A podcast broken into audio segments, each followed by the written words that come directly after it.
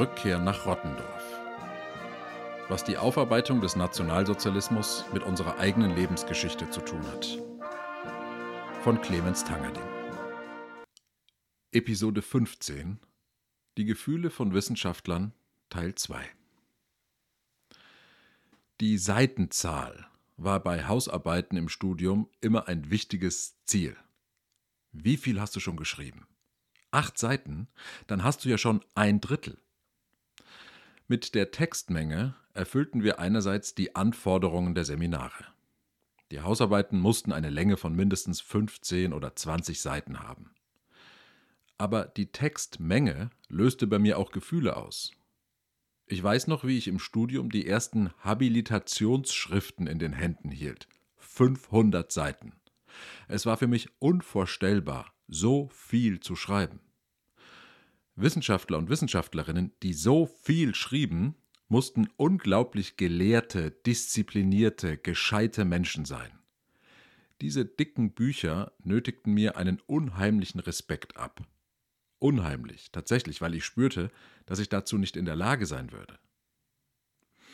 Einen langen Text zu schreiben und einen Text lang zu schreiben, wurde auf dem Weg zwischen dem ersten Semester und meiner Dissertation zu einem Ziel an sich. Das wurde zwar so von den Dozenten und Dozentinnen nicht formuliert, aber wir internalisierten dieses Ziel trotzdem. Denn wir orientierten uns an den Standards, die wir vorfanden in unserem Fach.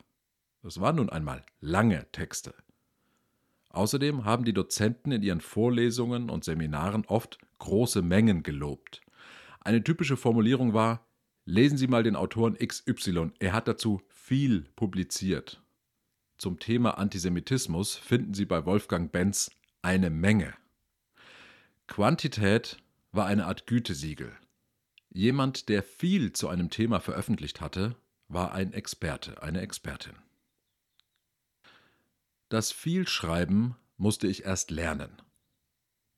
Wenn ich jemandem von meinen Plänen für meine Hausarbeit erzählt habe, dann reichten dazu fünf bis zehn Minuten. Danach hatte ich das Gefühl, ich habe jetzt wirklich ausführlich erklärt, was ich schreiben möchte. Ich habe die wichtigsten Fakten genannt, die wichtigsten Argumente, ob das Thema gut erforscht ist oder nicht. Ich hatte das Gefühl, mein Gegenüber hat es verstanden. Ein paar Mal genickt, ein paar bestätigende Sätze gesagt, alles gut. Dieses grundsätzlich positive und selbstbewusste Gefühl hat sich dann aber sehr schnell in Angst und Unsicherheit verwandelt, weil ich mir überlegen musste, wie ich meine Ideen über 20 Seiten in der Magisterarbeit über 100 Seiten ausbreiten musste. Meine Ideen und die Menge an Seiten, das passte nicht zusammen. Mein ursprünglich gutes Gefühl ging verloren. Wenn ich mich anfänglich mit einem Thema beschäftigt habe, habe ich viel darüber nachgedacht. Auf dem Weg zu einer Party, in die Aseemensa, manchmal beim morgendlichen Kaffee in der WG-Küche. Ich habe zum Beispiel mal eine Hausarbeit geschrieben über die Grande Peur, eine sehr kurze, aber sehr faszinierende Episode der Französischen Revolution. Irgendwann nach dem Sturm auf die Bastille erfuhr die Landbevölkerung von den Geschehnissen in Paris. Das Gefängnis, die Bastille, war gestürmt worden. Damit war es den Unterdrückten gelungen, einen eigentlich unmöglichen Sieg zu erringen. Am 14. Juli 1789 gelang es den Revolutionären tatsächlich, diese Festung einzunehmen. Als die Bauern auf dem Land davon erfuhren, bekamen sie es mit der Angst zu tun. Obwohl sie die Interessen der Aufständischen unterstützten, glaubten sie, dass sie dafür büßen würden. Es verbreitete sich das Gerücht, dass sich von Paris aus marodierende Horden in Bewegung setzen und die Bauern auf dem Land überfallen würden. Sie fürchteten also eine Gegenreaktion. Aber nichts geschah. Die erwarteten Horden kamen nicht, denn es gab sie nicht. Die Bauern waren aber absolut davon überzeugt, dass es passieren würde. In dieser Unsicherheit und Angst fingen sie irgendwann an, sich gegenseitig zu verdächtigen. Sie mussten einen Ersatz für die Marodeure finden, die einfach nicht kamen. Sie hielten diese Unsicherheit nicht aus und beschuldigten sich. Sie bekämpften sich, es gab Tote und Verletzte. Die Grande Peur war das. Ich hörte davon im Seminar von Hans-Ulrich Thamer. Er war in meiner Studienzeit einer der bekanntesten deutschen Historiker und Experte sowohl für die Französische Revolution als auch für den Nationalsozialismus. Ich kann gar nicht sagen, wie unheimlich mir dieser Mensch war. Als ich davon erfuhr und mich entschieden hatte, dazu meine Hausarbeit zu schreiben, habe ich tagelang über diesen verrückten Mechanismus nachgedacht. Ich fand es auch deswegen so inspirierend, weil ich psychische Prozesse wie Angst, Unsicherheit und die Reaktion darauf nur mit Leuten aus der Zeitgeschichte verband. Wenn ich von Menschen mit Angst erfuhr, die Ende des 19. Jahrhunderts oder im 20. Jahrhundert lebten, glaubte ich das sofort und konnte damit etwas anfangen. Aber Angst bei einem Bauern im späten 18. Jahrhundert im Elsass? Hierüber dachte ich viel nach und es war inspirierend. Damit meine ich, dass die Gedanken einfach nur so kamen. Mich beschäftigte das Thema, ohne dass ich mich dazu zwingen musste. Ich fühlte mich, wie ich dachte, dass ich ein Geschichtsstudent fühlen sollte. Als ich mich an das Lesen machte, verschwand dieses Gefühl schnell. Es gab nicht einmal besonders viel Literatur zu lesen. Ein Buch und ein paar Aufsätze und Handbuchartikel. Aber nachdem ich drei, vier Tage gelesen hatte, wurde ich wütend. Das war schlecht, denn erstens wusste ich nicht, warum ich wütend wurde, zweitens hat mich die Wut am Arbeiten gehindert. Es hat viele Jahre gedauert, bis ich verstanden habe, was da in mir passierte. Damals und bis weit über das Studium hinaus habe ich diese Wut beim Lesen nicht verstanden. Ich habe sie irgendwie weggedrückt durch Disziplin, indem ich versucht habe, das Lesen hinter mich zu bringen, ein bisschen auch durch diese Lesetechniken, die wir im Studium gelernt haben. Text strukturieren, Argumente rausschreiben, Begriffe markieren und so weiter. Was da in mir los ist, habe ich später in Gesprächen mit Senioren und Seniorinnen wiederentdeckt. Als ich mich selbstständig gemacht habe, habe ich am Anfang viel Familiengeschichtsforschungsaufträge bearbeitet. In dieser Zeit habe ich viel mit älteren Personen gesprochen und ihnen gezielte Fragen gestellt. Ich bin zum Beispiel zu einer knapp 90-jährigen Frau nach Hamburg gefahren, die mich dafür bezahlt hat, die Geschichte ihrer Vertreibung aus Ostpreußen aufzuschreiben. Für die Familie. Ich saß bei ihr, wir haben Kaffee getrunken, klar, erstmal ein bisschen geklönt, aber dann brauchte ich konkrete Antworten auf meine Fragen. Wann standen Sie an diesem Tag am Bahnhof? Wer war da bei Ihnen? Bei Vertreibungsgeschichten verschwinden nämlich oft Familienmitgliedern aus den Berichten, weil sie unterwegs starben, weil sie mit der Tante mitgezogen sind, weil man keinen Kontakt mehr zu ihnen hat, weil man nicht über sie reden möchte oder oder oder. Also, Wer stand da mit Ihnen am Bahnhof? Anstatt auf meine präzise Fragen mit Namen zu antworten oder weiß ich nicht mehr, hat die Dame minutenlang von ihrer besten Freundin erzählt. Auch interessant, kannte ich aber schon. Dann habe ich nochmal gefragt, aber es kam wieder irgendeine andere Aussage. Irgendwann wurde ich innerlich wütend und habe sie einfach erzählen lassen. Als ich den Text dann geschrieben habe, habe ich diesen Teil einfach irgendwie hinter mich gebracht ich konnte es nicht so schreiben, wie ich wollte. Ich kam also darauf, dass mich langes Zuhören tendenziell wütend machte, wenn jemand das, was er zu sagen hatte, ewig ausbreitete. Ich konnte das nicht gut ertragen. Was mich noch wütender machte, war, dass ich keine Antworten auf meine Fragen bekam. Hätte das lange Zuhören wenigstens am Ende die Antworten hervorgebracht, die ich brauchte, wäre es okay gewesen. Aber die Kombination aus langer Dauer und wenig Antworten hat Wut in mir ausgelöst. Wenn ich hier von Wut spreche, dann meine ich keine Wutausbrüche, sondern dieses schwer erträgliche Gefühl in einem drin, bei dem man sich selbst beruhigen muss, bei dem man sich selbst beobachtet, denjenigen, der spricht, abwertet, dieses malmende Gefühl im Bauch. Dieses Gefühl hatte ich beim Lesen der Texte zur Grande Peur und immer wieder danach. Auch bei Vorträgen. Während meiner Doktorarbeit bin ich manchmal zu Konferenzen gefahren, weil sich die Themen so anhörten, als würde ich dort Antworten auf fast alle Fragen bekommen, die mich beschäftigten. Aber dann, als ich mir die ersten Referate angehört hatte, stieg die Wut in mir hoch. Es fühlte sich nach Zeitverschwendung an. Was tat ich hier? Ich bin mal extra in den Schwarzwald gefahren für eine Konferenz, von Dresden aus, wo ich promoviert habe. Diese negativen Gefühle auf Konferenzen zu haben, ist nicht gut, denn Konferenzen sind ja die Austauschbörsen für Wissenschaftler schlechthin. Auf Konferenzen trifft man sich und berichtet sich gegenseitig davon, was man Neues erforscht hat.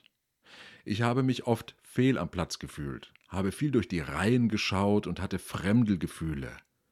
Die Leute, die da saßen und zuhörten, Referat für Referat, Stunde um Stunde, Tag für Tag, waren irgendwie anders als ich. Als würden sie unfassbar viel Geduld haben, eine unsagbare Konzentrationsfähigkeit und eine unvorstellbare Offenheit für fremde Themen. Ich war nach Konferenzen immer froh, wenn es vorbei war. Oder wenn Kaffeepause war oder wir mit den Jüngeren abends noch in die Kneipe gegangen sind. Als ich wieder im Zug nach Hause saß, ging es mir nicht gut, denn ich wollte ja Wissenschaftler werden.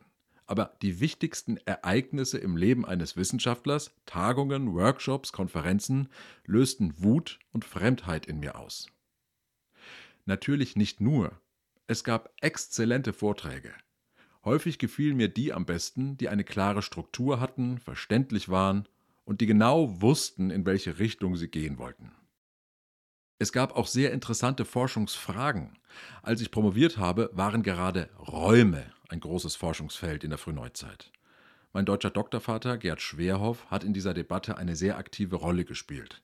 Ich weiß noch, wie erstaunt und innerlich empört ich als Katholik war, was in der frühen Neuzeit alles in Kirchenräumen passiert ist.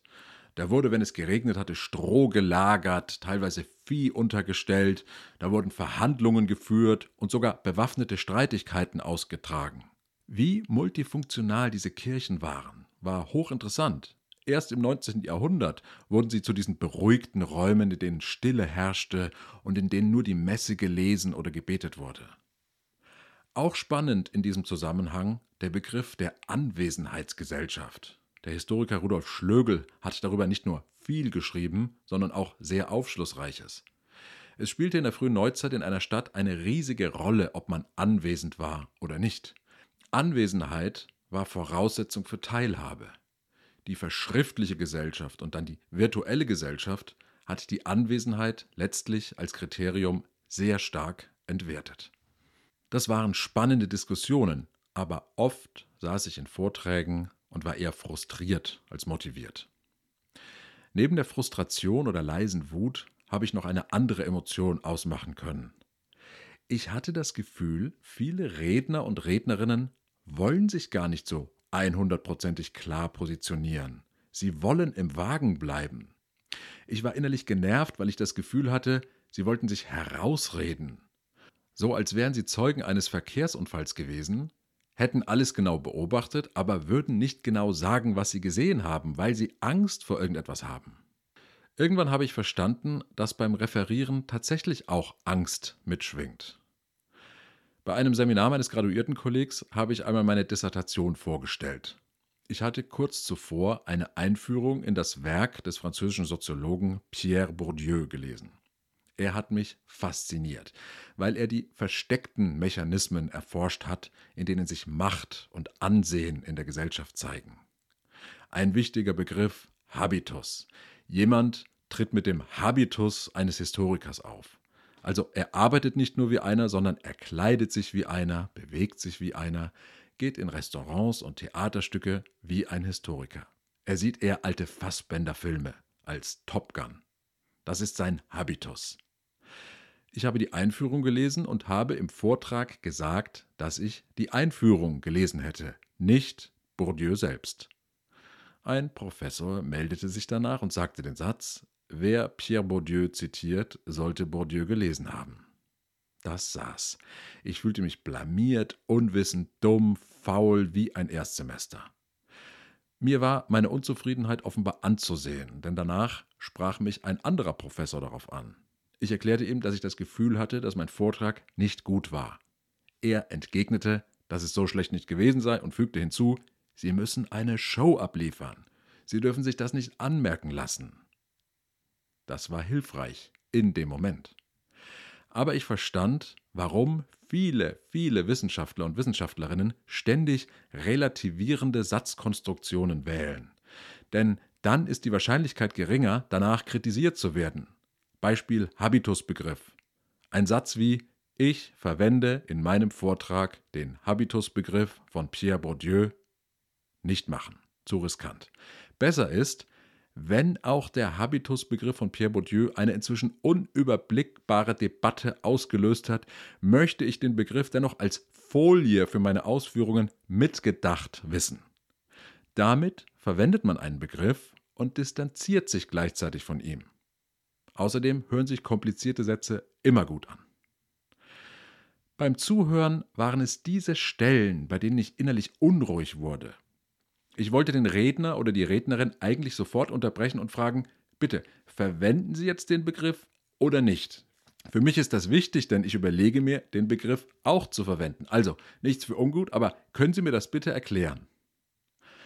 Aber noch während ich mich daran beim Zuhören abgearbeitet habe, dass die Sache mit der Begriffsverwendung nicht erläutert werden würde, kamen schon die nächsten Aussagen.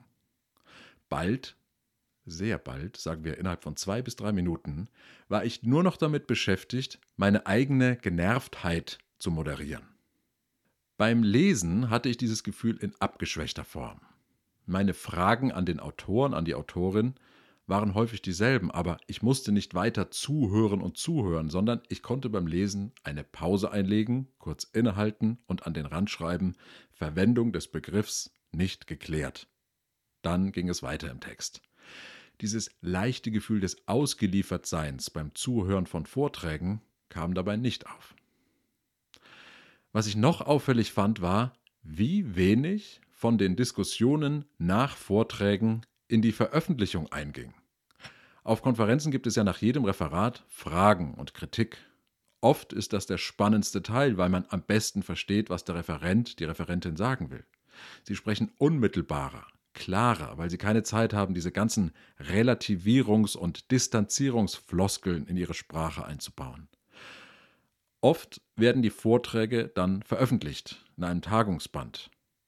Was mir bei der Lektüre der Aufsätze in den Tagungsbänden auffiel, war, dass die Referate kaum Kritikpunkte eingearbeitet hatten. Die Thesen, Argumente, das Konzept, der Aufbau, alles blieb gleich. Aber was war denn mit den berechtigten Einwänden, die kamen, die auch ich mir anhören musste? Ich merkte, dass ich das nicht wollte. Ich wollte so arbeiten, dass man Konzepte, Ideen, Thesen, die nicht funktionieren, auf gut Deutsch einfach in die Tonne kloppt und sie nicht trotz berechtigter Kritik veröffentlicht. Mein Doktorvater hat mich dazu erzogen. Nach meinen ersten 100 Seiten hat er mir die Rückmeldung gegeben, dass ich eigentlich alles neu schreiben musste. Das war heftig, aber es war im Nachhinein gut. Das Streichen, das Weglassen, das Neumachen, in der Wissenschaft spielt das keine besonders große Rolle. Es wird irgendwie alles veröffentlicht und zwar häufig so, wie beim ersten Mal vorgetragen wurde. Mir war bald klar, das wurde nichts mit mir und der Uni. Ich habe während der Doktorarbeit gespürt, dass ich das nicht konnte, so viele Vorträge und Konferenzen besuchen. Ich musste mir eine andere Beschäftigung suchen, eine andere Sprache, einen anderen Austausch. Das war zunächst kein selbstbewusstes, starkes Gefühl, sondern ein Gefühl des Scheiterns. Ich konnte da etwas nicht, was aber in dem Feld, in dem ich arbeitete, verlangt wurde. Es war wirklich nicht schön. Wenn ich heute mit Leuten Kontakt habe, die an der Uni arbeiten und die einfach unfassbar schlau, belesen, produktiv sind, dann kommt manchmal noch dieses Gefühl des Gescheitertseins wieder hoch. Aber nur noch für ein paar Augenblicke. Ich habe damals etwas verloren. Was ich verloren habe, war die Chance, an der Uni zu arbeiten und damit die Möglichkeit, ein Forschungsgebiet zu meiner Lebensaufgabe zu machen. Das wird nichts mehr. Das habe ich verloren. Aber ich habe auch etwas gewonnen.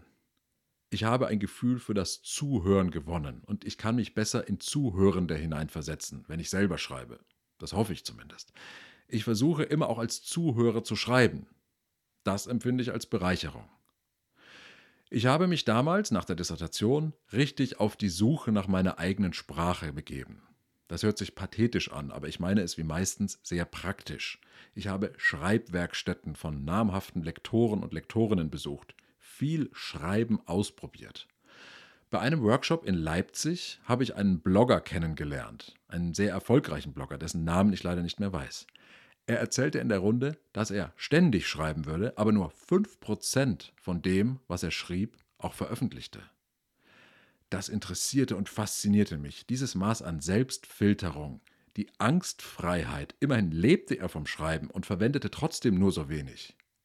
Ich machte mich auf die Suche nach meiner Sprache und danach, wie ich wissenschaftliche Ergebnisse so darstellen konnte, dass die Leute sich auf die Inhalte konzentrieren konnten, dass sie zum Denken angeregt wurden, wie ich, als ich von der Grande Peur erfahren hatte.